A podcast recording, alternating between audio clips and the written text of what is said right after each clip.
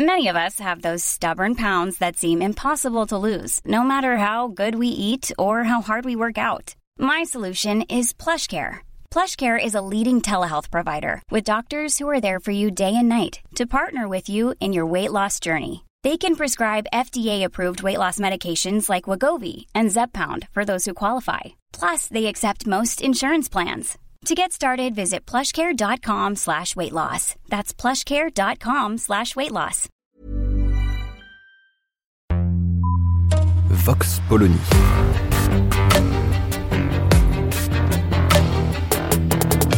L'actualité vue par la directrice du magazine Marianne, Natacha Polony.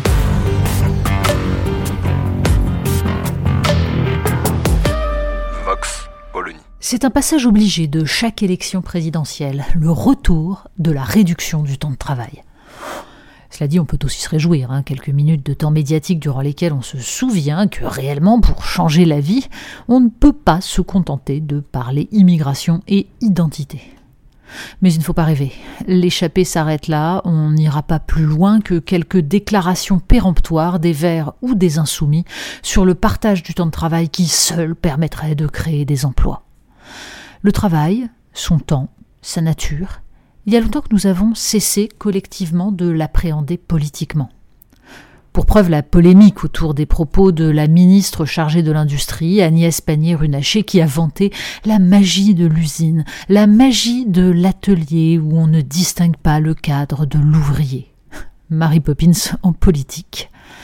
Voilà des décennies que, politiquement et médiatiquement, le débat se concentre autour de l'emploi sans que plus personne ne se pose la question essentielle du travail à l'exception notable de la campagne de 2007 centrée chez Ségolène Royal comme chez Nicolas Sarkozy sur la valeur travail. Mais les deux, à leur manière, se contentaient de répondre au fiasco des 35 heures. Fiasco, oui, parce que malgré les calculs d'épicier sur le nombre d'emplois créés, calculs qui oublient systématiquement tout le reste, la désorganisation de l'hôpital, de la police, de l'ensemble des administrations et le nombre d'emplois détruits par la perte de compétitivité des entreprises, les 35 heures contre lesquels Marianne s'est toujours élevée, ont surtout détruit l'idée même de travail comme étant autre chose qu'une torture dont il faudrait s'extraire. D'où l'unique proposition d'aujourd'hui, réduire encore le temps de travail, puisque le travail par essence aliène et que la vie humaine sera enfin épanouie quand les hommes pourront s'adonner aux loisirs et choisir leurs activités en fonction de leurs aspirations. D'où également l'idée récurrente d'un revenu universel qui permettrait à chacun de choisir s'il veut ou non travailler. On comprend le présupposé, ancré dans la culture d'une part de la gauche. Le travail, c'est l'usine, la chaîne, la mine, c'est brutal et destructeur. Ajoutons que, depuis l'éradication de la classe ouvrière par la désindustrialisation, les partis de gauche sont essentiellement constitués de fonctionnaires et d'intellectuels précaires pour qui le travail manuel est forcément dégradant. Dans cette vision du monde disparaissent non seulement la fierté du travail bien fait et le plaisir de produire, mais aussi l'ampleur des savoir-faire de chaque ouvrier. Il ne vient pas à l'esprit de ces penseurs hors sol qu'une des difficultés pour réindustrialiser est aujourd'hui la déperdition de ces savoir-faire précieux, comme on le voit dans tous les domaines de la confection et du textile.